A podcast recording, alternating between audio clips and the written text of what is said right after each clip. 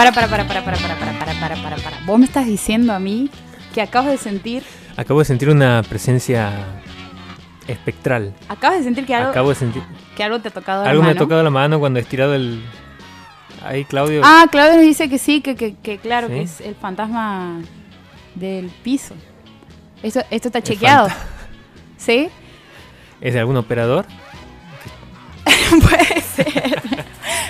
Muy buenas noches a todos, bienvenidos a la noche Boca Arriba. Mi nombre es Pablo Rivero y estoy con Nicolás Larcher. Buenas noches, Nico. Buenas noches. Buenas noches, Claudio, quien nos está confirmando la presencia De un eh, espectro sí, aquí entre nosotros. Sí, sí. Ojalá nos indicara cuándo callarnos cuando estamos al aire. Eso sería un buen. Ojalá pudiera acercarse al micrófono y, Y decir algo. y decir algo, lo que tenga para decir. Nosotros le damos lugar a, a todas las voces. Si de estás, este mundo y del otro también.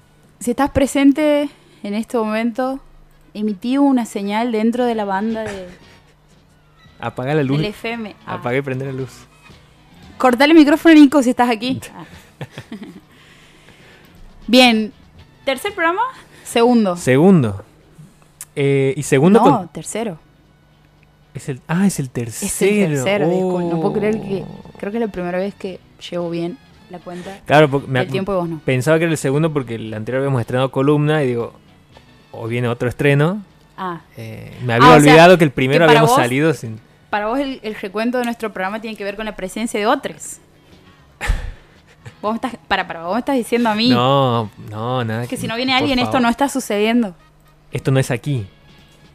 Este año, eh, dentro de las muchas eh, novedades que hemos traído, he- hemos estado de estreno también de cuenta en Instagram, porque años anteriores seguíamos dándole cabida a Facebook, cosa que no estaríamos. Eh, sí, cada vez menos. cada vez menos, como cualquier persona de bien, digamos. Eh, entonces, ¿En, en qué se ha convertido Facebook? Facebook se convirtió en ese lugar en donde nuestros parientes van a contar qué Mm. tanta caca hacen sus hijas, digamos, sus bebés. Donde tu familia te comenta los estados. Claro, básicamente es un lugar en donde tu madre puede decirte qué tan adorable sos en la foto en donde sales con un ojo cerrado y en pedo, digamos. Tenemos Instagram. Tenemos Instagram. Tenemos Instagram.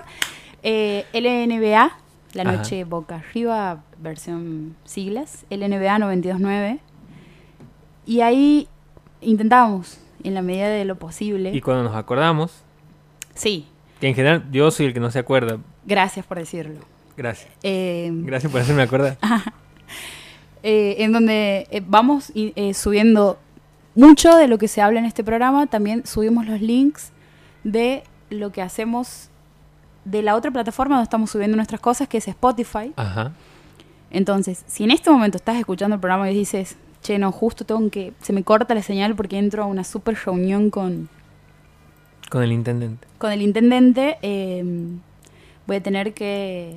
Sí, lo pueden escuchar después. Nos, Sí. nos encuentran en Spotify. Y Ponen la noche boca arriba. Descargan. Claro, ponen el noche boca arriba, descargan y van escuchando Eso sí tiene camino premio y no sos sé. menemista. Ah, es verdad. Sí. Bueno, en- y si no tienen premio, no, no- que meten publicidad en el medio. O sea, no estamos hablando y de golpe. No, no, no te meten publicidad en el medio. En el caso del podcast. Qué bueno que lo preguntas, porque desde que no tengo Spotify Premium. Spotify, eh, la versión para la gente común, no se mete con los podcasts, porque me imagino que creen que todavía no hay demasiado público ahí, entonces no te cortan programas de dos horas. Ajá. Incluso vos puedes adelantar y volver los programas de dos, de dos horas, cosa que no te deja hacer con las canciones. Donde aparece todo el tiempo esa publicidad que te dice, En las canciones te. si te gusta esta canción y querés escucharla, sí". Claro, te, pero cada dos canciones, una, cosa así. Pero en modo segundo. aleatorio. eh, o sea, vos no puedes elegir una canción específica que quieras No, escuchar. pero sí puedes elegir un podcast. Es como que la versión Ah, no bien. premium no existe para los podcasts. Todavía no llegaron aquí. Toda- claro. Toda- Este es territorio Eh, eh, nuestro. Sí, todavía. sí, sí. El, el- el capitalismo ahí con un pie adentro, pero no con los dos. Por suerte. Entonces decíamos que tenemos Instagram, tenemos Spotify. Eh, Y en Spotify lo van a escuchar muy bien al audio. Que eso es lo bueno. en comparación de. En comparación de lo que puede ser decilo, Radio decilo, Cat, lo que puede ser. Incluso YouTube. Hay, Sí. hay, hay podcasts que se suben en YouTube y n- Sí, sí. no tienen tan buen. No, incluso hay programas muy, muy, muy escuchados que son tienen un sonido Medio mucho fisura. peor que nosotros, como por ejemplo todo lo que hace Congo FM. Es muy mala. Es muy malo. Eh, Estamos hablando de la nueva plataforma de a la que se muda la gente, gente sexy, con. Clemente Cancela al mando, cuando los echan de... La verdad que no. mm, De eh, Blue. De Blue, sí. O ellos después estaban en Rock and Pop. Porque ellos Bueno. van, van mudando de... Los echan. La gente puede ir googleando mientras nos escucha. Sí. Nada de esto, nada de esto está chequeado. Esa es la premisa. O andachequearlo.com. Claro, anda a chequearlo a la punto com. Eh, ellos se arman su propio estudio. Lo- yo sí he escuchado deficiencias en el audio en, en- en- en los programas que hacen, pero en los podcasts no me ha parecido tan. No sé. Bueno, quizá te gusta el sonido que pareciera Ah, que quizá no- que- Quizá no te gusta escuchar cosas buenas. Ya. No, quizá te gusta el sonido que pareciera que está dentro de un balde. Son estilos. Te juro, yo los escucho y digo, ¿qué onda? En algún momento alguien va a destaparles, les va, les va a sacar la tapa de encima. Ya, se ponían a hablar de otros podcasts. Sí. La batalla de los podcasts. Inauguramos. Obviamente porque no nos escucha ni nuestra madre, por eso lo puedo hacer, digamos. Ah, pero cuando nos escuchen. Ah, ah, ah. Cuando nos escucha gente de Estados Unidos. Pero cuando nos escuchen más personas. Hablando de llegada y escuchar, eh, en algún momento habremos dicho que la radio en el formato tradicional, como alguien que prende un aparato y sintoniza y dice, ah, a las 10 de la noche estaba este programa 92.9 en la noche boca arriba, y va. Decíamos que en algún momento eso estaba perdiendo. Yo escucho, me dice Juan Ignacio Gómez. Oyente que Oyente siempre al pie del ahí, cañón. fiel, siempre. Siempre. Y nos manda mensajes, nos avisa. Sí. Después deberíamos premiar de alguna manera, porque si, si son cuatro, digamos, nos podríamos esforzar un toque con esos cuatro únicos oyentes que tenemos, que siempre están al pie del cañón, y no sé, hacer un sorteo ficticio en donde sabemos que van a ganar ellos. Pero sorteamos algo real. Claro, Ah, sí, sí. Con la las millones casas de canjes que tenemos y que Podemos- nos ofrecen todo el tiempo. ¿podemos ¿Qué? hacerlo en estos días? ¿El sorteo? ¿Podemos pensar que primero? Sí, Ah, bueno. primero pensémoslo, después consigamos que sortear y después consigamos oyentes. Bueno, Me parece que ese sería el orden. Hablando de llegada el otro día, mi madre, que eh, viajaba desde Fernández a, a Forges en Soja. Ah, ¿por qué en una Soja? para. Quiero decir que puedo, puedo hacer chistes sobre el interior porque soy. Porque soy del interior. soy Ah, Fernández. bueno. O, O sea, yo no los puedo hacer. Vos no lo puedes hacer. Bueno. En todo caso, a partir de que los hago. Pero igual, vos no lo puedes hacer, digamos. Eh, mi madre se dirigía por la ruta 34 desde Fernández a, a Forres y buscando algo de calidad ah, en la radio. Dice que se cruza con mi voz en, en el coso. Y era Me cuando- gusta, me gusta el gesto del. de, de sintonizar. sintonizar. Sí, y cuando me cuenta eso, es como, mm, vos decís. O sea, la 92.9, la radio universidad, tendrá una llegada hasta ese lugar. Entonces la pongo a prueba y le digo, a ver, ¿de qué estábamos hablando en ese momento? Que hace el programa anterior. Y me dice, vos estabas hablando sobre Jim Carrey. Oh. No, de verdad, llega hasta Forres esa, e- esta... Pero, pero si, si, si han llegado comentarios de oyente que pasando capital eh, escuchaban. Creo, creo que incluso, esto no sé qué, qué voy a decir, no sé si, No, no sé- no no- sé, está, está chequeado. chequeado, ajá. No sé si llega hasta Loreto Ah, bueno. o no. Bueno, Loreto, No, que no. Pasa, oh, Pasa pasa, ah, Loreto, pasa pf, Loreto. ojo de agua Córdoba. todo. Claro, Ya, está allá en La Calamuchita. está. frontera es el cielo.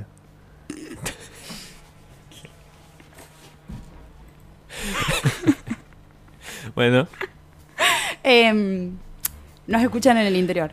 Entonces, ahora, cuando digamos esta parte en donde si nos estás escuchando mientras vuelves a tu casa, mientras estás cocinando, mientras estás eva- evadiendo impuestos o escapando de, de algún compromiso, eh, también nos puedes estar escuchando viajando por la ruta 34. Eso prófugo es- de la justicia. huyendo.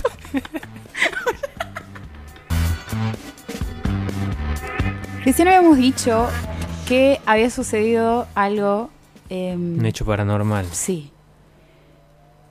Un hecho que probablemente a esta hora no sé si es conveniente contar. A minutos de.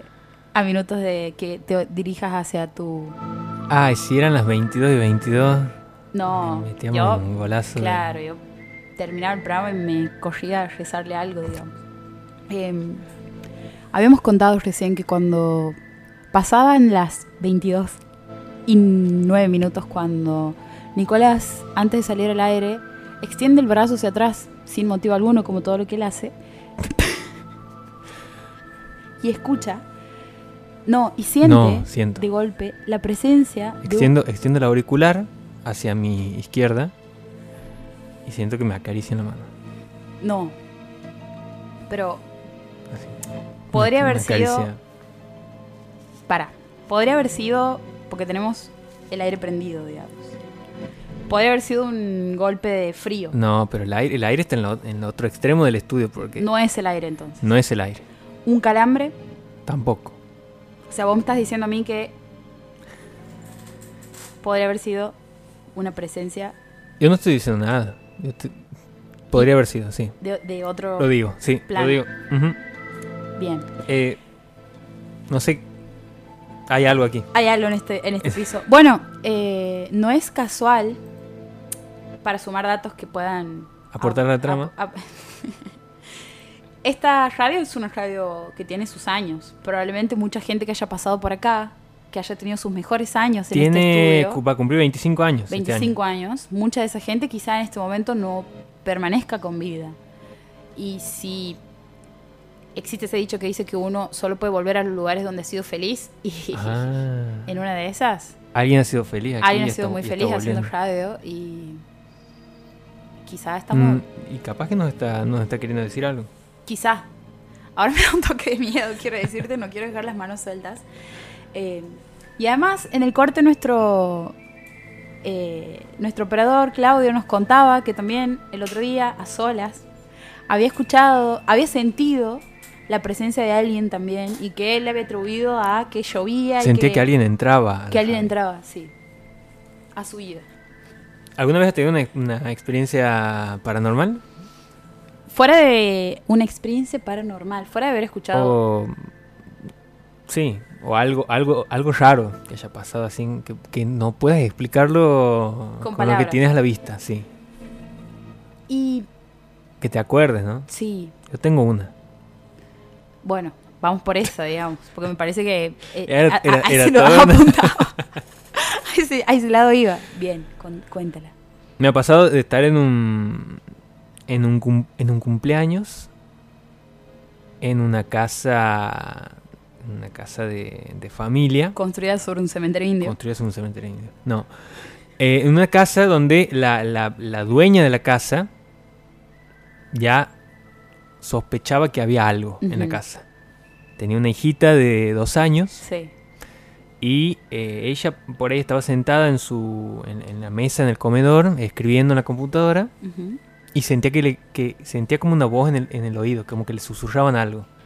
O como algo que, que como, como una voz que estaba medio lejos, pero al mismo tiempo la sentía cerca. Y ella pensaba que era la, la hijita. Entonces subía las escaleras, iba a ver qué estaba haciendo y estaba dormida. Bajaba, seguía escribiendo y la puerta de- del, que daba hacia el patio, digamos, estaba el comedor, la cocina, el patio, la puerta se cerraba de golpe. no. Entonces, un- en, en uno de esos días donde pasaban todas esas cosas, nos invitan a la casa. Qué buen momento. eh, y me, no me acuerdo quién me, me pide que le sirva un vaso de gaseosa. Me acerca el vaso. Y cuando yo levanto la gaseosa para servir, el vaso se mueve. No. Pero se mueve se- bastante, digamos. Claro, no- no era un no, leve No, no, no, no es movimiento. un leve movimiento. Entonces digo, bueno, eh, capaz que agua abajo, capaz que la mesa es- está inclinada, capaz que yo he pensado cualquiera. Y la, per- la persona que estaba al lado mío me dice, ¿has visto lo mismo que yo? Uh. No, digo, no. Esto está chequeado. Ahí está, mira. 22. 22 y 22 de la noche. Eh, e- esa es el- el- la, la experiencia que me acuerdo de. Obviamente que pasó un rato más y todavía en charla, charla, y me he ido. Y después han, han mandado un cura. a- esto es real, ¿no? Esto es en serio. Esa casa está en el barrio Cabildo. Sí. Han mandado un cura a exorcizar esa casa. Wow. White people are crazy, crazy. Y desde ahí no ha vuelto a pasar nada, que, que yo sepa. Eh, a mí me ha pasado algo hace muchos años eh, en Fernández. Cuna Porque de. Fernández siempre. Sí, cuna, cuna de, de ¿No, ¿no había aparecido un duende una vez ahí? No. ¿O era en otro lado? Sí, la, la época en donde ese de- duende andaba de gira se lo atribuía en demasiados lugares de- del interior de Santiago. Eso no está chequeado. Lo que sí me pasó a mí es que un día volví a la casa.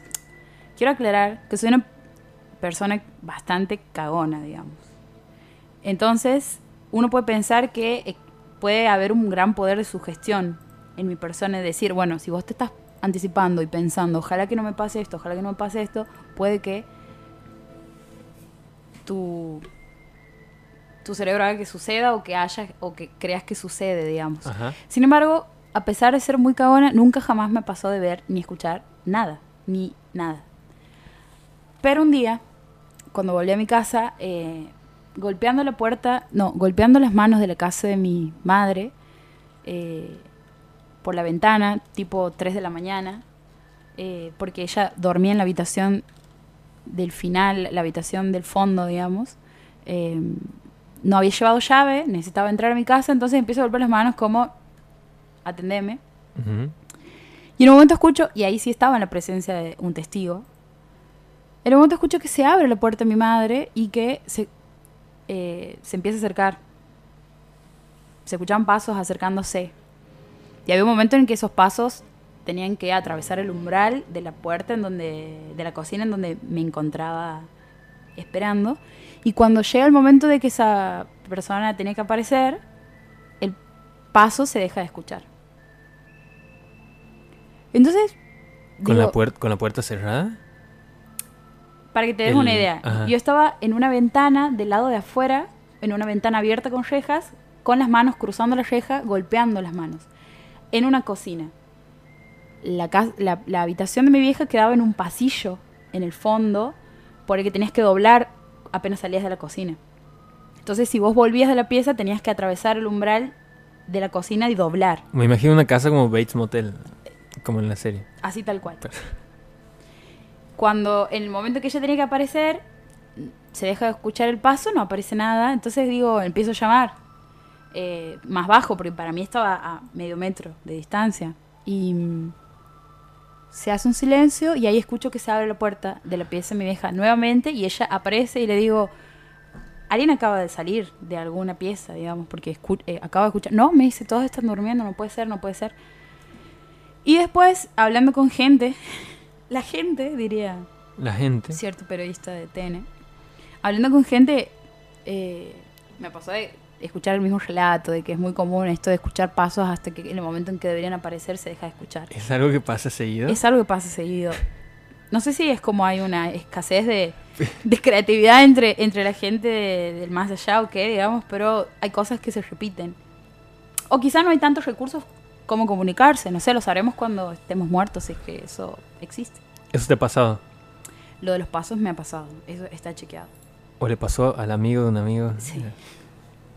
No había, no, eh, habían cosas que contribuían a, a- bueno, no, Santiago es una es un lugar bastante rico en, en mitos y leyendas. Eh, si queremos recontra remir asustarnos tenemos muchísimo. Pero bueno, en, el, en el monte es muy común contar ese tipo de historias así que tengan como un componente sobrenatural o algo extra. Uh, Suena Nati.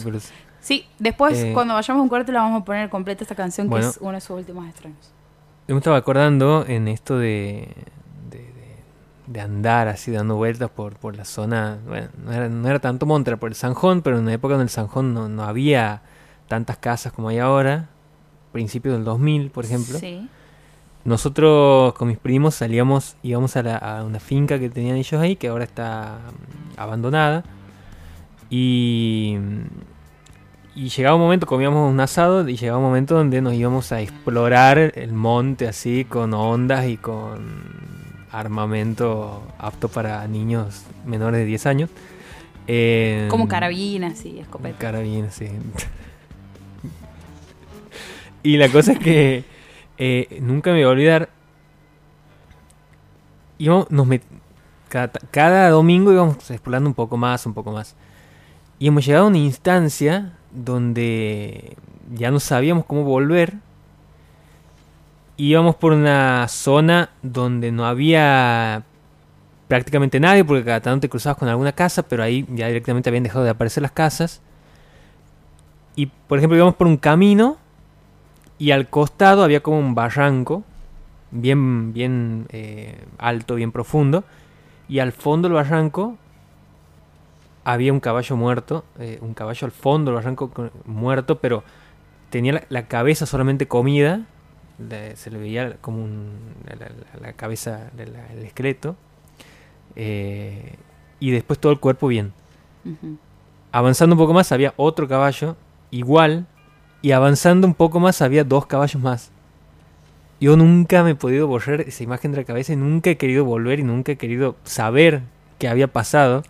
O sea, cuatro caballos que solo Cuatro tenían la caballos cabeza solamente en la, comida. cami- la cabeza comida. O sea, no tenían carne en la cabeza y tenían en el resto del cuerpo.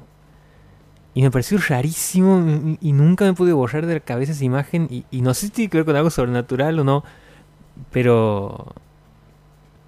Obviamente nu- nunca más Para mí solo volver a salir para solo. esto. ¿El chupacabra? Aliens, Ah, lógicamente. posiblemente. Podríamos hablar de películas que tengan que ver con las famosas películas de terror que nos han generado el miedo real y no todo lo que venimos viendo en los estrenos de terror que solamente nos hacen pensar. Es muy difícil encontrar una buena película de terror. Sí, es muy difícil. Por eso vamos a hablar de las películas que de verdad nos han hecho así como poner la piel de gallina. Pero primero tenemos que hablar por teléfono. Sí, y, y mira, y justo da la coincidencia de que vamos a hablar con el creador de una serie que Pilar lo, eh, lo estuvo presentando en su columna sí, en eh, Axolot. en Axolot. Eh, una serie que se llama Frecuencia Kirlian, que está en Netflix, una serie animada argentina, que tiene... De terror fantástico. De terror fantástico, bueno. Eh, y tiene que ver con una radio y tiene que ver con cosas terroríficas que pasan en un pueblo. Eh, vamos a estar comunicándonos con él en, unos, en un ratito, unos Con uno de los creadores. Con uno de los creadores. ¿Con quién? Con Cristian Ponce. Cristian Ponce. Bien. Habíamos hablado en este programa de que no me parece casual. Minutos antes de haber empezado este programa, Nicolás siente en un momento que algo le toca la mano y todo fue llevado. Una presencia extraña en el estudio. Sí, y hemos terminado hablando de eh, Apariciones, apariciones, y de- cosas. sí. Y tiene todo que ver con lo que vamos a mencionar ahora, Sí, que es eh, una serie web de la que hemos hablado en nuestro programa anterior, de la mano de Pilar, con su serie, con su columna sobre el cine de animación. Una serie argentina, habíamos dicho, una serie estrenada en Netflix, eh, si no me equivoco, desde fe- febrero, desde hace muy poquito. eh, creada por, habíamos dicho, argentinos que eh, estaban como intercalando, en todo caso, haciendo como un mashup de diferentes formatos. Se converge en la radio y converge la animación, digamos. Eh, estamos hablando de Frecuencia Kirlian y estamos ahora en comunicación con el director y guionista y esta- creador, y creador. Cristian Ponce. Buenas noches, Cristian. Hola, buenas noches, ¿cómo están? Muy bien. ¿Cómo estás vos? Bien, bien, bien contento. Contanos un poco de, de la del arribo, sobre todo de Frecuencia Kirlian, a una plataforma como Netflix y de su proceso de producción. Mira, nosotros la serie la estrenamos originalmente en YouTube, en Vimeo, perdón, y después en YouTube. Sí. Fuimos saltando de, de plataforma porque, bueno, la, la, la primera era Vimeo, la ideal, porque viste que la serie tiene como un tratamiento de la imagen, que está medio hecha pelota, con grano y eso, Sí. y Vimeo es la que mejor lo conservaba. Bien. El problema es que la gente ahora está acostumbrada a ver todo en el teléfono y Vimeo no, no funciona para eso. Eh, entonces, para, para llegar a una audiencia más grande la pasamos a YouTube. Y ahí estuvimos casi dos años, no, un, un año y pico, estrenando un capítulo cada tres meses, eh, llegando a un público al que podíamos llegar sin, sin difusión casi, porque bueno, es una productora independiente, es una algo que, que producimos en- en nuestros ratos libres. Eh, y a mediados del año pasado nos hicieron una entrevista en una radio de Buenos Aires, y yo soy de La Plata, aclaro, Sí. y, y un distribuidor, Alejandro de Gracia, eh, que, que es, trabaja como co- consiguiendo contenidos para Netflix y eso, escuchó el programa y, bueno, fue tan sencillo como eso, le, lo, buscó, vio los episodios, le, llamó la atención, le parecía que tenía potencial y bueno, él hizo de puente, digamos, para, para que lleguemos a, a Netflix y bueno, se estrenó, estuvimos seis meses fuera del aire, digamos, porque tuvimos que bajarlo de, de todos lados donde lo teníamos subido y se estrenó el 15 de febrero, hace poquito más de un mes. Cristian, ahora, ¿cómo, piensan en, en, la serie en un principio? ¿Qué, digo, ¿Qué es lo que los lleva a, hacer este tipo de formato de, animación? Pero que también eh, suena a, una radio, digamos, tiene un formato como si eh, uno pudiera escucharlo como si estuviera escuchando una radio. Digo, eh, en, qué, en qué se, se, inspiran? ¿Qué era lo que les gustaba también ver, consumir para poder empezar a pensar esas ideas, no? Mira, el tema del formato eh, lo más fácil de contestar es eh, porque era lo, único que yo podía controlar y, que pudiera realizar, digamos. Yo estudié, estudié cine, soy, soy, soy realizador de cine, eh, y es carísimo hacer algo como esto. nosotros ya en 2009 habíamos hecho una versión, todavía estamos en, la facultad, así que es, un video muy amateur, si se ve hoy, eh, pero ya habíamos hecho una versión de la frecuencia Kirlian actuada, eh, nosotros mismos, ah. por sí, otros sí, compañeros. Justo estaba, estaba, leyendo eso, que eh, Frecuencia Kirlian tiene un primer capítulo que es el piloto sí. en acción real y que eso después no llega a postproducirse, digamos, y, y después de eso eh, vos tomas ahí la posta y dices, bueno, esto si no se puede hacer con actores se va a hacer en formato animación, o por lo menos eso es lo que nos dice nuestra fuente más confiable, que siempre es Wikipedia. sí, sí, es, algo así. Eh, en realidad, bueno, me, voy un poquito para atrás, lo, que me preguntabas de dónde sale la idea, eh, a mí siempre me, me, encantó la radio y el formato este de radio de trasnoche.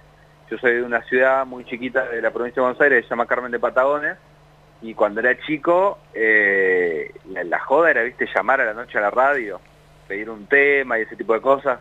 Después, incluso, bueno, eh, era tan popular ese formato en los 80 que eh, hasta se pasaba por la tele, había varios programas de radio que se pasaban por televisión, en Canal 7 estaba Te Escucho, de, Luisa Delfino, que era muy parecido a, a Kirlian, pero sin vampiros. ¿Ese, se pasaba durante la madrugada, era ese o no?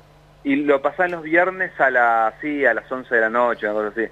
Yo no sé qué me llamaba la atención porque tenía Yo escuchaba el mismo años y miraba eso, ¿viste? Em, Hola.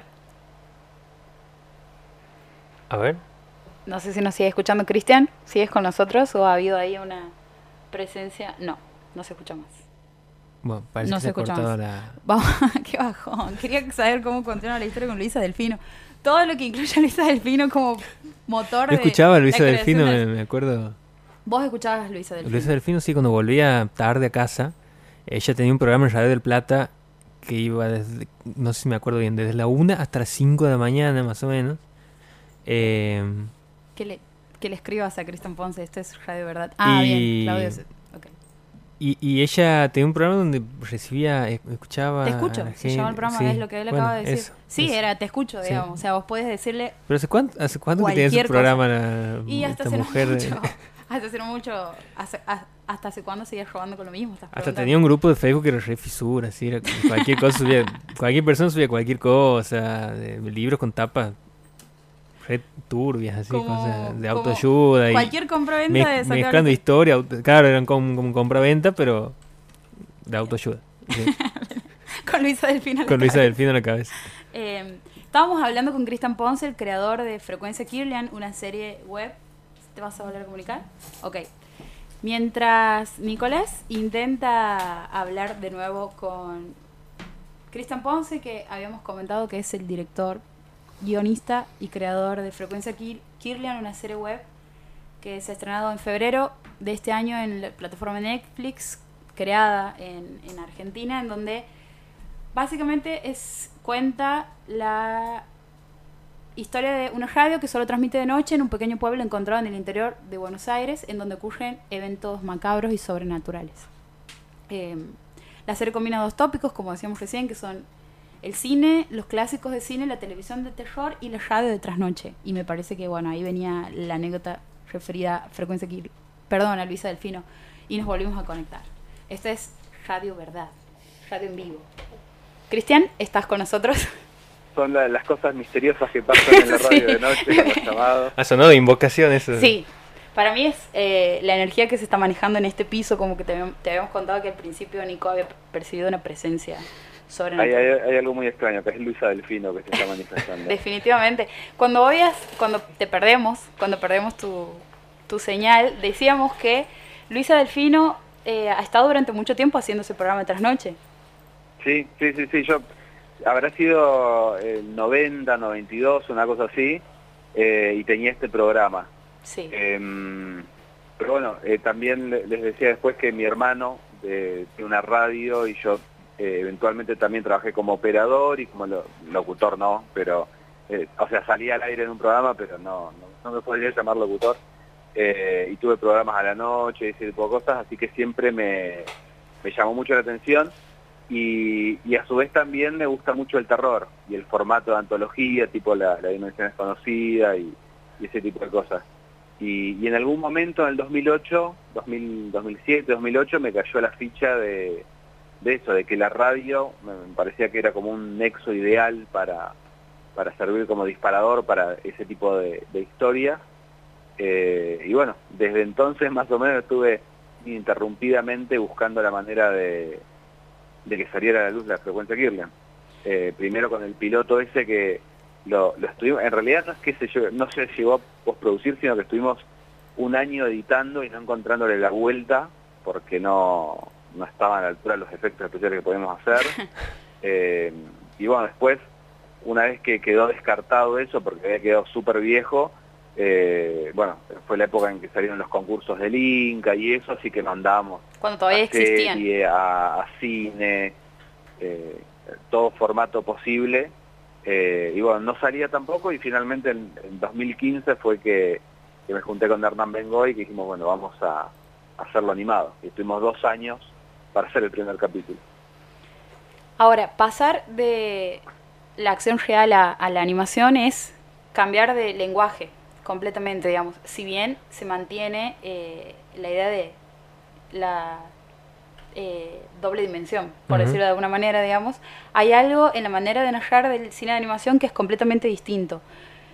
Vos has tenido de, en, ese, en, esa, en ese paso, digamos, eh, ¿has tenido alguna serie de cabecera de animación? ¿Estabas familiarizado con, con ese tipo de, de género o, o has tenido que empezar cero? Mira, yo me empecé a meter en, en animación, digamos, a, a producirla por, por esa inquietud de, bueno, ¿qué pasa con, con, si, si no puedo producir cine? Porque es carísimo.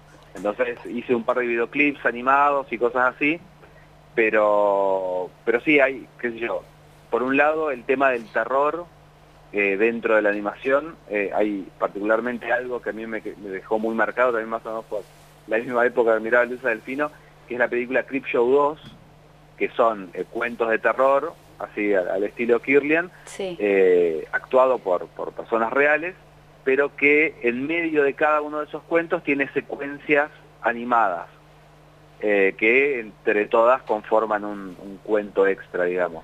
Yo me acuerdo de ver eso de chico y, y que me volvía loco, ¿viste? Porque no, no, no había ni siquiera cable, así que no había dibujitos animados a la noche. Entonces fue eh, hacer zapping, digamos, entre comillas, entre los dos canales que había en Patagones y de pronto ver dibujitos animados que daban miedo y, y eso me, me dejó marcadísimo. Pero más precisamente esta versión de, de Kirlian yo creo que fue cuando vi la primera temporada de Bojack Horseman, que, que me, me volvió loco que tiene esa animación súper limitada, eh, pero que después del primer capítulo te olvidas completamente de que estás mirando animaciones, que estás mirando caballos y, animales que hablan, porque el drama es tan denso que, que entras como si estuvieras viendo cualquier otra cosa. Yo me acuerdo, eso también me, me dejó una, una, una idea de que incluso con una animación y con un diseño tan eh, mínimo, pues, vos fíjate, Bojack Horseman tiene dos caras, tiene Sí. la cara de frente y la cara de costado, pero, pero entras y, y es fascinante. ¿Cuánto tiempo lleva hacer un capítulo así animado de estas características de 10 minutos, en este caso hablando de frecuencia Kirlian, digo? ¿Cuánto le llevaba? Eh, ¿Qué trabajo? Mira, el primer capítulo tardamos casi dos años en hacerlo y el último tardamos un mes y medio. Eh, esto tiene que ver con que nosotros no tenemos formación como animadores, sino fue ir probando, eh, eh, ir dándonos cuenta también con el tiempo de que al principio estamos animando de más, porque yo sentía que el, locutor, por ejemplo, tenía que estar moviéndose todo el tiempo, porque si no me, parecía como que iba a ser aburrido, que, que medio se iba a enganchar la gente. Y después, en realidad, de que habíamos hecho dos o tres capítulos, me puse realmente a mirar que yo Gravity Falls o, series que, bueno son súper dinámicas y están eh, esas dirigidas al, público infantil así que tienen que estar a los palos todo el tiempo. Y, darme cuenta de que en realidad eh, hay planos larguísimos en los que se mueve solamente la boquita de un personaje y eso como que me sacó una presión digamos de no hace falta tanto. Eh, pero bueno también conocer las herramientas nosotros trabajamos en, en After Effects la animación eh, y también bueno, nos, volvimos medio especialistas en ese, en ese programa que antes lo usábamos para, para cosas que no tenían nada que ver con la animación, sino más con, con publicidad y ese tipo de cosas. Y bueno, le fuimos sacando la ficha de, de lo que podíamos hacer y también pensar los, los episodios para contar lo que, lo que podíamos hacer. Tengo una pregunta muy específica. Ah, sí. Que, nos envía eh, una fan. Una fan de la serie, que nos dice cómo crearon el idioma del bicho de un ojo que aparece en el cuarto capítulo. Bueno, esto eh, justo ayer, a mí, me, sorprendió mucho. Eh, y va a ser medio una decepción mi respuesta. Justo ayer encontramos que en una página de un foro yankee estaban tratando de traducir eso. Y y bueno, yo, eh, uno, uno les ponía, bueno, habría que, preguntarle directamente a los creadores, qué sé yo, y yo espero que no, no me pregunten porque va a ser una decepción. En realidad estoy inventado, o sea, hay algunas palabras, como el personaje eh, está basado en, los monstruos de Lovecraft, y, y, Lovecraft tenía este idioma de Railé, qué sé yo, y, y en los cuentos hay un par de frases completas, lo que hice fue sacar algunas palabras eh, y después ver más o menos la estructura que tenían muchas H, muchas consonantes, sin, vocales, cosas impronunciables. Eh, después un par de apellidos de gente que conozco, que, los corté, les puse guiones en el medio. Eh, o sea, es una cosa que no tiene sentido. Es, quedaba lindo visualmente, pero no, no, no se lo puede llamar idioma ni, ni mucho menos. Es un, un collage de, letras prácticamente. esos son el tipo de cosas que 20, 30 años después, cuando esto pase a, cuando lo escuchen en, el resto del mundo, no solo en Estados Unidos y en Argentina, van a decir, no, bueno, con este seguramente quería decir tal cosa y le atribuyen un sentido así. Todo un análisis. Vos pensás que, que eventualmente el, hay gente que sabe hablar Klingon, ¿viste? el, idioma este de Star Trek. Y yo estoy convencido que eh, Klingon debe haber sido... No, nadie, nadie en la producción original de Star Trek se puso a inventar un idioma. Hay gente que sabe hablar de otra. después y, y, lo inventaron los fans, supongo. Así que bueno, sí. Si alguien quiere armar el idioma de, de la criatura que vive bajo la radio, bienvenido sea. Que se sienta libre, sí. Cristian, eh, para finalizar, ¿Hay segunda temporada de Frecuencia Kirlian? Estamos trabajando en eso, pero no podemos contar nada más. La idea es que sí, o sea, nosotros eh, tenemos eh, escrito todos los episodios porque, de hecho, el último eh, de los cinco que se estrenaron en Netflix era el primero de nuestra segunda temporada. Ah. estamos arrancando con la temporada y, bueno, surgió esto de, de pasarnos de plataforma y ahí paramos la producción. Pero, pero bueno, ahora mismo estamos viendo la, manera, por un lado, bueno, eh, todo el tiempo muy pendientes de, la reacción del público, estamos mirando mucho las redes sociales, que, bueno, fue al lado de lo que veníamos manejando con, con YouTube, ahora despegó el... Con Netflix, claro. Bueno, eh, nosotros... así que bueno, tenemos expectativa de, de, que haya un interés por, por hacer la segunda temporada. Nosotros aquí en, Santiago del Estero estamos em, evangelizando un poco sobre la, frecuencia Kirlian. Em, esperamos que cuando surja la segunda temporada, cuando esté el primer capítulo, tengamos la primicia o por lo menos una próxima entrevista. Eh, Dale, sí, sí, sí, de una. Bueno, te comprometemos. Compromiso asumido. Sí. Muchas gracias, Cristian. Que tengas una buena noche y bueno, eh, estamos atentos a, la segunda temporada. Dale, muchas gracias por llamar a ustedes. Seguimos nosotros en la noche boca arriba y vamos a escuchar la tercera canción, segunda canción. No sé, no sé si la cuarta, no sé, no sé dónde estamos. Escuchamos a... Eh, ah, y hoy estamos también de estreno. Hoy estamos de estreno de la segunda columna de la noche boca arriba. Tercer programa, segunda columna. Tercer programa, segunda columna, en donde nos tenemos que peinar porque viene gente loco que se suma y que esperamos que se mantenga por lo menos hasta fin de año. No sé, hay gente que sí, sí, sí. Eh, es, un compromiso que va a tener, van a tener que asumir. Está firmado el contrato, así sí, sí, sí. Ya está. La noche boca arriba por Radio Universidad.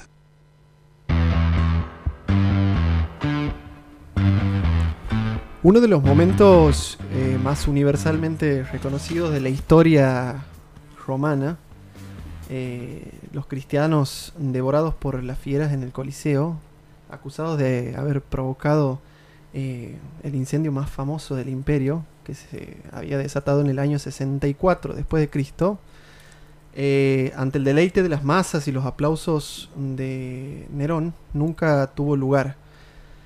Un artículo recientemente publicado por la Universidad de Cambridge eh, nos ofrece una contundente batería de argumentos que demuestran que aquella primera eh, expresión en la que eh, la teoría dice que habían sido ajusticiados los apóstoles Pedro y Pablo y que se sientan las bases perdón, de la martirología cristiana, en realidad era un mito, ¿no?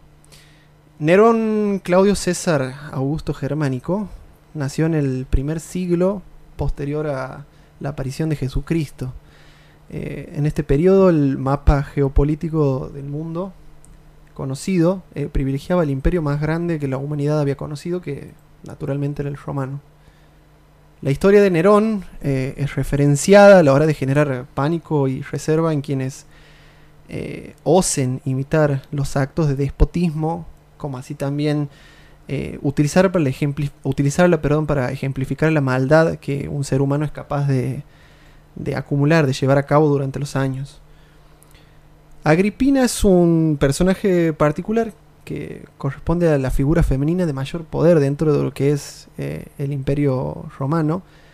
Es un personaje destacado del imperio, era hija, hija de Germánico, hermana de Calígula, sobrina de Claudio y a su vez madre de Nerón, nuestro personaje principal en esto.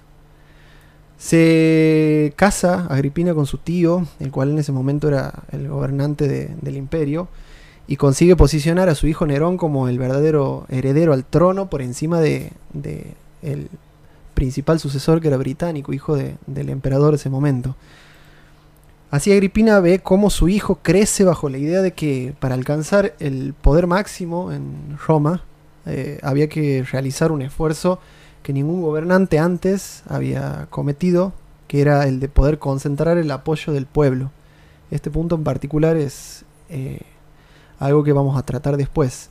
Quizás esto condena a Nerón a sufrir eh, los embates de distintos historiadores, puesto que si algo le desagradaba al 1% de la sociedad de ese tiempo, que manejaba todo el imperio era que el pueblo tenga entidad en las decisiones que se llevaban a cabo. Los primeros cinco años de gobierno de Nerón han sido catalogados como un periodo de prosperidad para el imperio. Sin embargo, eh, decisiones tales como la de no intervenir activamente en conquistas de nuevos territorios eh, empiezan a ser las primeras críticas que, recibe Nerón por ser eh, algo que va en contra de lo que responde la naturaleza del imperio romano, que era eh, que basaba sus cimientos en, la grandeza de sus intervenciones militares. Una faceta de Nerón era la faceta artística, que Nerón ha tenido que soportar, además que se le eh, catalogue de un emperador vulgar por practicar las disciplinas líricas en un tiempo en donde todo eso estaba reservado solamente para los estratos más bajos de la sociedad.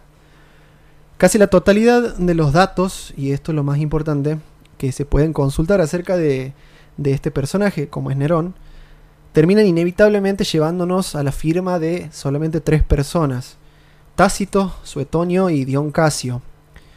Estos tres historiadores, estos tres romanos, ni siquiera eran contemporáneos al devenir de, de Nerón en el poder, eh, redactando grandes novelas en las que Nerón tiene un papel protagónico y no precisamente eh, el papel que tiene es positivo. Desde asesinar a su propia madre, a su hermano, a su esposa, hasta la indiferencia frente a este gran incendio de Roma, los actos eh, retratados en estas obras indican que Nerón puede haber sido el peor líder que ha tenido el imperio romano en su historia. Sin embargo, y es eh, la intención de esta parte de la columna, eh, preguntarnos, ¿es posible que casi 2000 años después del ascenso de Nerón al poder, nos podamos cuestionar los escritos de estos tres historiadores que ni siquiera habían sido contemporáneos al hijo de Agripina? Eh, ¿Podemos acaso interpretar que los tres historiadores que, he nombrado, Tácito, Suetonio y Dion Casio, dan a ciencia cierta testimonio de lo que ha hecho eh, Nerón durante, durante su ascenso al poder.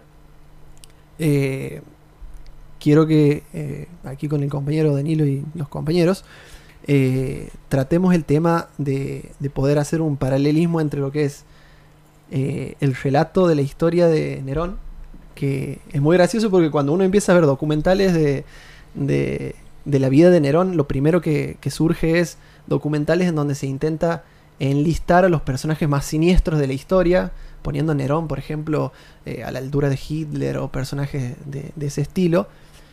Eh, y por otro lado, también entender que eh, se habla de una persecución a los cristianos en esa época, en donde se termina después por, por desmitificar la presencia incluso de cristianos en esa época. ¿Quiénes son los Tácito, Suetonio y Dion Casio de, de nuestros tiempos, no? ¿Qué opinas, amigo Danilo? Bueno, ahí un poco hay que cuidarse los anacronismos. Primero, hay que cuidarse de. La primera que diga. Sí. Hay que cuidarse de, de, trasladar cosas así nomás, sin considerar, por ejemplo, eh, cuáles eran los objetivos de estos historiadores. Porque hoy nosotros conocemos como historia a una determinada disciplina, que tiene unas determinadas reglas, que tiene una forma de hacerse. Mm. Eh, probablemente la historia en esa época se haya, se haya regido por otros criterios. Eh, lo que sí, sí queda claro es los riesgos que corremos cuando eh, en lugar de abocarnos a buscar, eh, no sé si decir la verdad porque es una, una, una cuestión muy compleja, pero em, me parece que si hay ciertas formas con las que em, podemos hacer que nuestras creencias se enfrenten a la realidad y más allá de lo que nosotros pensamos o lo que creemos o lo que sentimos, encontrarnos con eh, qué es lo que la realidad tiene para decirnos. Exacto. Por ejemplo, la efectividad o no de, de, una política pública. Claro.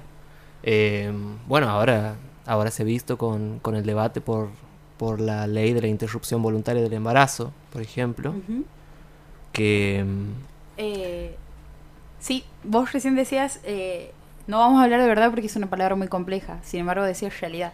Pero también están los efectos que un discurso o una ley o la idea de una ley producen, digamos. Que, que quizá pueda ser lo más concreto que podamos uh -huh. vivir o, o, o, experimentar, digamos. Eh, y con lo de la ley, en general, no digo solo en la ley del aborto, es esta idea de que la ley no, no genera comportamiento. Entonces, si decimos, bueno, pero en Argentina hay una ley que dice tal cosa, eso no tiene nada que ver con lo que sucede cotidianamente. Incluso, digamos. Eh, además, hay, hay un, una cuestión en particular con, con el tema. Bueno, aquí, particularmente con, con lo de Nerón y los tres historiadores estos. Eh, primero, para poner en contexto, hay que entender que eh, los historiadores de ese tiempo generaban contenido eh, en forma de novelas. Eh, evidentemente había una necesidad de entretener, por lo que el personaje de Nerón en cualquiera de las, de las novelas y de los relatos... Eh, sí. Un paréntesis. Sí, sí. vos decías recién de que probablemente la historia no se construye en ese momento como la conocemos ahora, que en teoría se le ha atribuido, porque sí. no creo que haya mucha diferencia, digamos, pero sí sé, digamos, que de un, un, un, par de así como figuras muy, eh, sobre todo, eh, monarcas, Mm. le pagaban a una persona, porque es como, Sí, sí. Retrátame como una de tus modelos francesas, sí. digamos. Le, le pagaban a alguien que por lo general venía de la literatura y le decía, vos escribí Escriben, novela". escriben No, como que no me doy cuenta. No, llame como si no estuviera ahí. Sí, sí. Como si no te estuviera pagando por eso. Sí, incluso personajes eh, anteriores y posteriores a, a Nerón, eh, como el caso de Vespasiano, por ejemplo, eh, tienen nombres, por sí, Dios. Vespasiano, sí. Tienen, Nerón. Nerón, sí. Eh, tienen eh, mucha mejor fama, o vamos a decir, en después de 2000 años eh, de, de sus gobiernos, tienen una imagen mucho más positiva que la que pueda tener Nerón, principalmente porque eh, estos personajes, estos historiadores, los favorecían en sus escritos por distintos intereses, naturalmente. Como digo lo de Tácito, Suetonio y Dion Casio, no es coincidencia que la imagen de Nerón como un personaje cercano al pueblo, que intentaba eh, llevarse bien con el pueblo y demás, eh, haya producido cierto disgusto en estos personajes que respondían obviamente a, otro porce- a otra porción de, de- de la sociedad, más particularmente a los que manejaban el poder. Y qué mejor que eh, blasfemar, digamos, de alguna forma sobre este personaje para, bueno, para ir en contra. Eh, sí, se nos- se Otra no, estábamos buscando, estaba viendo la foto de Nerón. Dale, ¿Qué- decilo, qué- decilo, qué- decilo, decilo. Sí, cara de qué tiene. sí. Parece un Beatle el pelo, ¿no? No, parece cualquier un, un hipster de Palermo, digamos. Tiene usa el, el corte taza Es, con- de Pero hecho, tiene, es tiene dos la versiones. historia lo está, comprobado. está el corte taza lacio, está el, eh, el, el enrulado, así como. Mira. Sí, sí, sí. Tiene como dos versiones, ¿no? Y no, Eh, no los invito entonces a ver la película sobre la vida de Nerón de 1951, La donde se biopic. llama Quo Vadis. el, pri- el primer Yolinga. Eh, sí, sí, incluso es, eh, eh, está hecho como, como un idiota, ¿no? Así que es peor todavía que Otra, otra conclusión Sí. que podemos sacar a partir de esta historia es que Game of Thrones no, no ha inventado nada. Sí, sí, incluso eh, hab- Gracias. hablan, Gracias Blanca, por blanco y negro y el citado ahí textual. sí, hablan de que eh, no soy un experto en el tema, pero Hablar, eh, man. sí, eh, si no me equivoco, Khaleesi o alguno de, de los personajes más macabros de, de la serie están No, qué macabro, eh. pará, estamos hablando bien. Yeah. Bueno. Estamos, estamos, Estamos tomando bien, Estamos estamos- tomando bien. ¿Qué te pasa? Bueno, Macabro. eh, uno de los Bueno, personajes. Sí. eh, sí. Bueno, gracias por todo, hasta luego. Eh, están inspirados en, en- en la figura de Agripina, ¿no? De la Ah, madre de, de Nerón. Sí, sí, sí. Eh, Dios, no, no, no, no vamos a meter en Game of Thrones. En No, todo no, caso, no. lo vamos a hacer en otro. en otro no. pro- Puede, ¿Por pero qué no? juega, juega, en el, En juega. el último bloque, en el último bloque. Vamos a dejarlo ahí.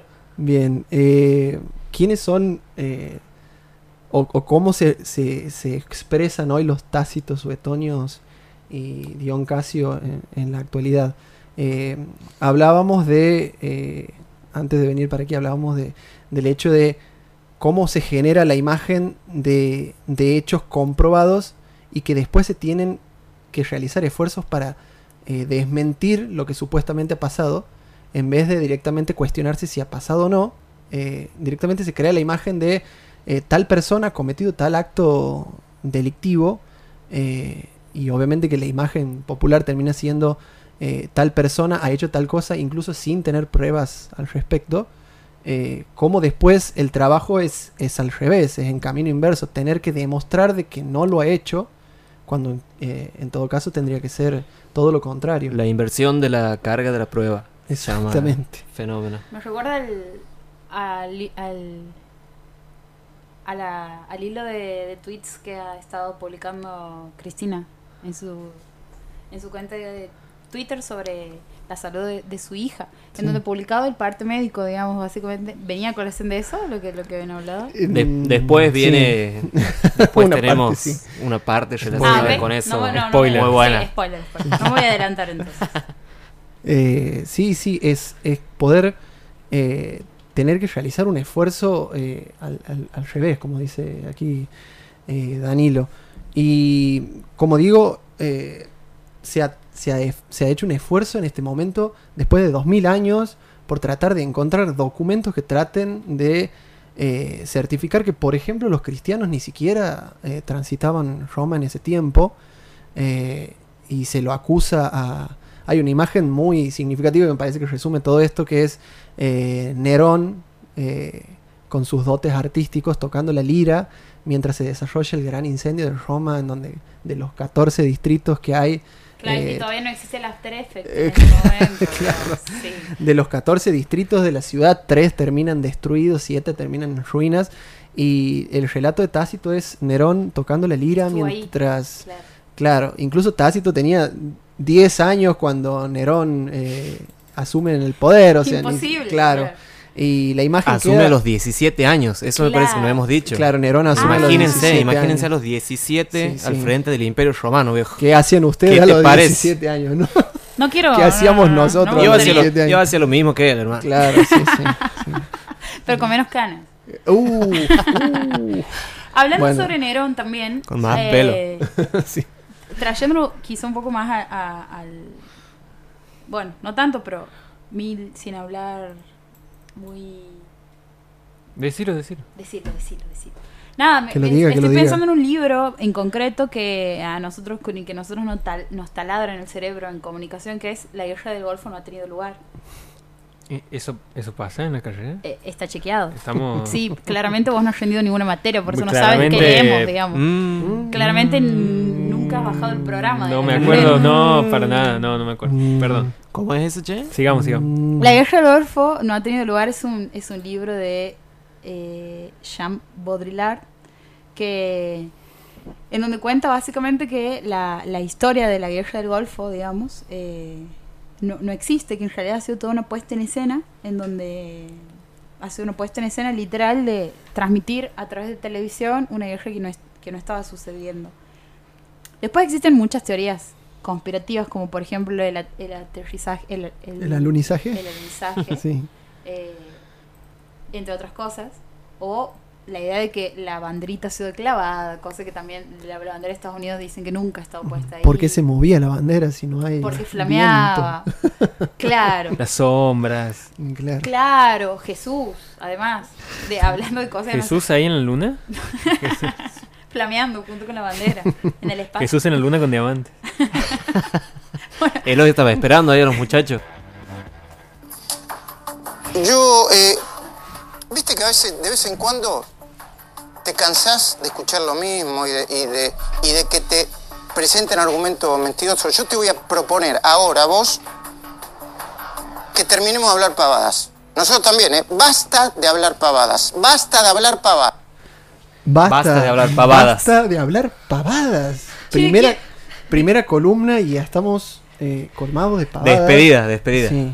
Eh, lo que acabamos de escuchar es eh, a, a nuestro invitado Al habitual, estimado. a nuestro invitado habitual de, de esta columna que es Luis Majul, eh, que ha tenido una, una intervención eh, magnífica con, con la ministra de Seguridad Patricia Bullrich, que a nosotros nos gustaría en esta última, bueno, esta tercera, perdón, parte, no última, de, de la columna traer a colación como para analizar un- una serie de cositas que, que se desprenden de esa, de esa entrevista. Eh, personaje Patricia Bullrich, eh, que responde a una de las, de las sobrevivientes de la, de la formación inicial de, de Cambiemos, ¿no? Han- han desfilado un sinfín de personajes en casi todos los ministerios, en casi todos los cargos, y ella es eh, la única que se mantiene. Ministra que hasta hace poco eh, todavía tenía la imagen más alta de eh, todos los No. integrantes. Sí, no, sí, sí. no, no, no, vos me estás Creo- diciendo... creo que creo Vos- que sola- vos, Mano dura, viejo. vos me estás diciendo a mí que Patricia Bullrich... Explícale a Patricia de vos, vos me estás diciendo a mí que Patricia Bullrich tenía la mejor imagen ante... Un- o- El de, votante, los, digamos. de los ministros, sí. Los ministros, sí. Ma- Eh, mano dura, viejo. Hasta hace poco, dura, sí. No, no sí. sé ahora, no sé los últimos datos. Habría que llamarlo a Rosendo si nos está escuchando, Sí. que nos mande un mensaje. Pero sí. Bien, Eh, para seguir aquí. eso nos quieren- deja mucha esperanza Sí, sí. el Sí. Promedio de Argentina. A ver, eh, al, el tema de la- al tema de la seguridad hay que entrarle. Esa, esa es la Esa es la enseñanza. primicia. Sí, sí, sí. Em, La premisa. la Bueno, premisa. para, para, esta, para este último bloque, habíamos pensado, para distender un poco, ya, em, extraer eh, algunos audios. En realidad no sabíamos, miedo, no sabíamos, lo que está por suceder. Sí. no Pero- sabíamos si traer a Majul o traer a Pato Bullrich. Así que hemos decidido traerlo los dos juntos. Así que lo hemos traído los dos. Sí, exactamente, que son eh, una, una mezcla explosiva, en donde Majul es sumamente incisivo, ¿no? Eh, con, con la ministra, eh, le hace preguntas del tipo... Muy eh, bueno. Claro, ¿qué le, qué le- qué le ha parecido? No me diga, no me diga por favor, eh, a pesar de que yo le, le hice la entrevista, dígame, ¿es muy buena o excelente la entrevista que le hice a Mauricio Macri? Y bueno, ahí se desprende la La acabamos de etiquetar a, a Patricia en la, en la Sí, historia, así que muy bien. posiblemente Saludos. no podamos volver a nuestras casas después de- haber dicho todo esto. Saludos, Saludo Pato. a Pato. sí, sí. Un saludo a los iraníes. También, sí. Eh, bueno, les, les proponemos eso. Vamos a poner los, los audios A ver. y bueno, vamos a debatir. A ver. vamos, vamos a invitar a Patricio Bullrich. Sí. Vamos a invitar a. Majul y a Patricia Bullrich. Hola, ¿qué tal? ¿Cómo les va? A ver, Eh, bueno, segundo audio, vamos a ver. ¿Listo? ¿Podemos hablar un poco de política antes? Bueno. Eh, ¿Qué le pareció la entrevista? Olvídese que se le hice yo. ¿Qué le pareció lo que dijo el presidente en la entrevista? Ah, me parece que el presidente estuvo muy pasional, muy enérgico, Pasional. eh, defendiendo lo que es nuestro, nuestro proyecto de país eh, y, y planteándole con claridad a los argentinos por qué nos tienen que volver a elegir y no, y no volver hacia, hacia un pasado corporativo, mafioso, populista en Argentina. Así que creo que Mapuche iraní. Bien. Mapuche iraní, kurdo, mapuche iraní, nazi. emparchado de Sí, conceptos. una mezcla de Hitler con Pol Pot. Eh, Para, para, Los nazis comunistas de los Simpsons. los nazis comunistas, sí. Exactamente. En los aviones con comunistas la nazis. esvástica. sí. Los comunistas nazis populistas corporativos. Sí, sí, que sabemos que tienen bases en Cuba, ¿no? Sí, Eh, porque por algo he ido a. Cuba. porque, porque, por algo he ido a porque Cuba. ha ido Cristina a Cuba si no es para Base en Cuba, armas de Irán y entrenamiento en Venezuela. y entrenamiento en Venezuela, exactamente. Todo, todo está relacionado. La imagen de él, eh, otra vez, del no vamos a volver a- a- al pasado, no vamos a volver a ser lo que éramos porque es pecado. Y la imagen de Macri como eh, un político nuevo. Y, eh, lo ha dicho Leuco, Macri no es el gato que decían, es un verdadero león. Eh, No hay remate. no, no hay remate, No hay absolutamente remate. ninguno. No. No. Juro, juro que eso ha dicho. eh, y le- Claramente nos va a interrumpir Patricio Patricia, Bullrich por- porque por es, favor. es, Sí. eh, su, su estilo. digamos. Sí, sí, sí. Estamos hablando. Pato, Eh, tranquila. La imagen, la imagen esa que da a partir del inicio de sesiones en el Congreso Mauricio Macri de este político nuevo que, que, tiene un discurso eh, en un tono muy elevado, que es, que es álgido en su, en su forma de, expresarse y que responde a, una contradicción tremenda en donde ellos decían que eran lo nuevo en la política, que no eran la política vieja de esos líderes que se dirigían al pueblo gritando y, y dando grandes órdenes y grandes discursos. Evidentemente no le funciona en estos últimos, en estos primeros y bueno. Claro, había, había un giro ahí en, ese, en el perfil que construían Exacto, para exacto. el liderazgo de... Y ahora Macri es un, es un tipo que grita. Eh, entonces... que eh, reta. que reta, sí, sí, sí. No es más un gato, como dice Leuco, sino Un tigre. eh, un felino voraz. Eh, prosigamos con el tercer audio, ¿qué te parece? Dale. Si es que... Eh, a la gente de qué se trata. Eduardo. Feynman consiguió un audio eh, que es parte de una causa Eduardo judicial, Feynman. entiendo yo, entre Guillermo Moreno y, y la esposa o la compañera de, de- la esposa de Julio Devido, en donde Moreno le dice, mirá, están hablando compañeros, hay que evitar que los compañeros hablen. Vuelven a proponer la hormetá dentro y fuera de la cárcel. Vuelve a proponer Hormetá. un pacto mafioso. Escuchemos, por favor. Siempre está hablando de costado, Majul. Sí. Siempre. Sí, sí. Siempre está hablando. Le, le- le volvemos a proponer eh, eh, Sí. un audio de Feynman donde nos dice Eh, como si estuviera masticando coca todo el tiempo. Sí, poniendo en contexto es Sí. eh, Guillermo Moreno hablando con, con la esposa de, De Julio de Devido. Julio Devido, eh, el pobre de Eduardo Feynman que consigue, según Luis Majul, esa es la palabra, conseguir el audio. Me imagino el, el trabajo Claro. periodístico que poco tiene que ver con que le hayan mandado el audio para cierta utilización tendenciosa. eh, consigue un audio, jamás hablar de eh, el hecho de eh, filtrar eh, Claro, un audio filtrado de una causa en un año electoral. Exactamente, eh, de eso no Está pasa bien. nada. Si no, hablemos Total de... normalidad, re- claro. republicano, hermano. Rep- Republicano. Republicano, total, se nota. Se nota, sí, sí, sí. Eh, cuarto audio de el señor Luis Majul con Patricia Bullrich.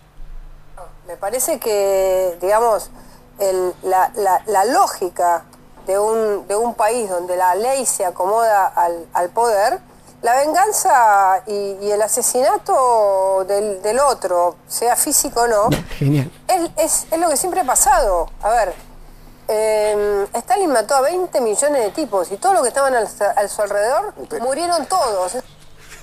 Asesinato físico Ah, o no. Sea Viejo. físico o no. mira, nace, nace una nueva figura, una nueva categoría. una nueva figura penal, asesinato físico o Porque además no. todos sabemos que existen diferentes tipos de asesinatos. Claro. O sea, eh, puede estar el asesinato físico o no. A ver, está el homicidio doloso, el culposo y el no físico. Y el no físico, claro, claro, que, que es incluso más doloroso, incluso más doloroso. Y nos habíamos olvidado de nombrar, aparte de tener base en Cuba y formación en, en Venezuela, eh, el hecho del parentejo con Stalin, que, que, que- que nos muestra ahí Sí, Patricia. eh, ahí en, en un momento la ministra dice que em, toda la gente que está a la vuelta de Stalin había muerto. Eh, no sé, me parece que se refiere que era Mufa Stalin. Total, totalmente. Eh, igual que. No sé si tienen otro audio, pero quiero decir algo Sí. con respecto al último, porque además no, no, no- no queda nada para despedirnos. Bien. Eh, y es qué utilitaria y qué conveniente la recurrencia al pasado que tienen, porque por lo general nunca recurren al pasado. Si es para recurrirse al pasa- referirse al pasado, solo lo hacen de una manera negativa y es al pasado más reciente eh, de nuestro país. Y, y cuando lo hacen, tienen que recurrir a eh, figuras que son completamente utilizadas de una manera dictatorial para establecer como una especie de paralelismo y decir, bueno, está Ne- sucediendo algo similar. Nerón, ¿no? Nerón. Sí, sí, y, sí. y se ha ido a otro nivel, porque primero era con Maduro, ahora nos hemos ido a, a Stalin ahora. Stalin, Claro, Está bien. Sí, sí. El- Juega lo, lo- lo preocupante es pensar cuál sigue ahora, porque ya no hay nada que lo supere, digamos. Eh, estamos complicados en las conversiones. Hitler. Ah, no, ya lo habían hecho. No, no, pará, ah, no, pará. Thanos. Ah, Thanos, no, Thanos, claro. fue. Eso Thanos, no. sí, sí, Thanos. Y bueno, lo- si hablamos de no físicos, también po- podemos hablar de ficción. Claro. Claro. ¿Por qué no? ¿por Digo, qué? Claro. No, no me ¿Estos audios son exclusivos de la investigación periodística? o- Sí, sí, sí. Eh, los hemos conseguido, los han filtrado de una filtrado. causa. Sí. Sí, ah, sí, sí. bien. Queremos aclarar que confiable. ninguno de los dos participantes de esta columna responde a Responde a ningún, ningún. servicio de inteligencia por Bien. ahora. Qué suerte, porque nos estaban llegando mensajes de gente preocupadísima. Preocupada, sí, sí, ¿Qué onda sí. gente? sí, sí. digamos, Sótano ¿quién de los servicios de este Sí. programa. Sí. Bueno, creo que hemos llegado al final del tercer programa de este año de la Noche Boca Arriba. Hemos llegado bien. Hemos llegado bien. Más o menos. Yo más o Ya ha menos. terminado la columna, ¿no? Ah. Uh, Me callo, me callo. Uh, pará. Eh, hablamos de, esta, de Dios. Perdón, perdón. Silence, Me please. pone, me Sí, sí. pone Hablamos de. Stalin y él se pone así, digamos. Sí, sí, sí, Disculpen, Sí, los sepan, asesinatos no físicos me ponen. sepan disculparlo. Nosotros nos vamos a estar encontrando el próximo jueves a las 10 de la noche hasta las 12 de la noche. Pero mañana, si eh, te interesado un poco este programa, si dices, che, estos chabones, estos, esta gente sabe un poco sobre cine, ponele. Mañana a las 9 de la noche está la, La Moviolas Radio. La Moviolas Radio, donde están nuestros amigos que también... eh, Todos los viernes de 21 a 22. Sí. Eh, pero mientras tanto, la cita es el próximo jueves a las 22 de la noche. Esto ha sido todo por hoy. Chao.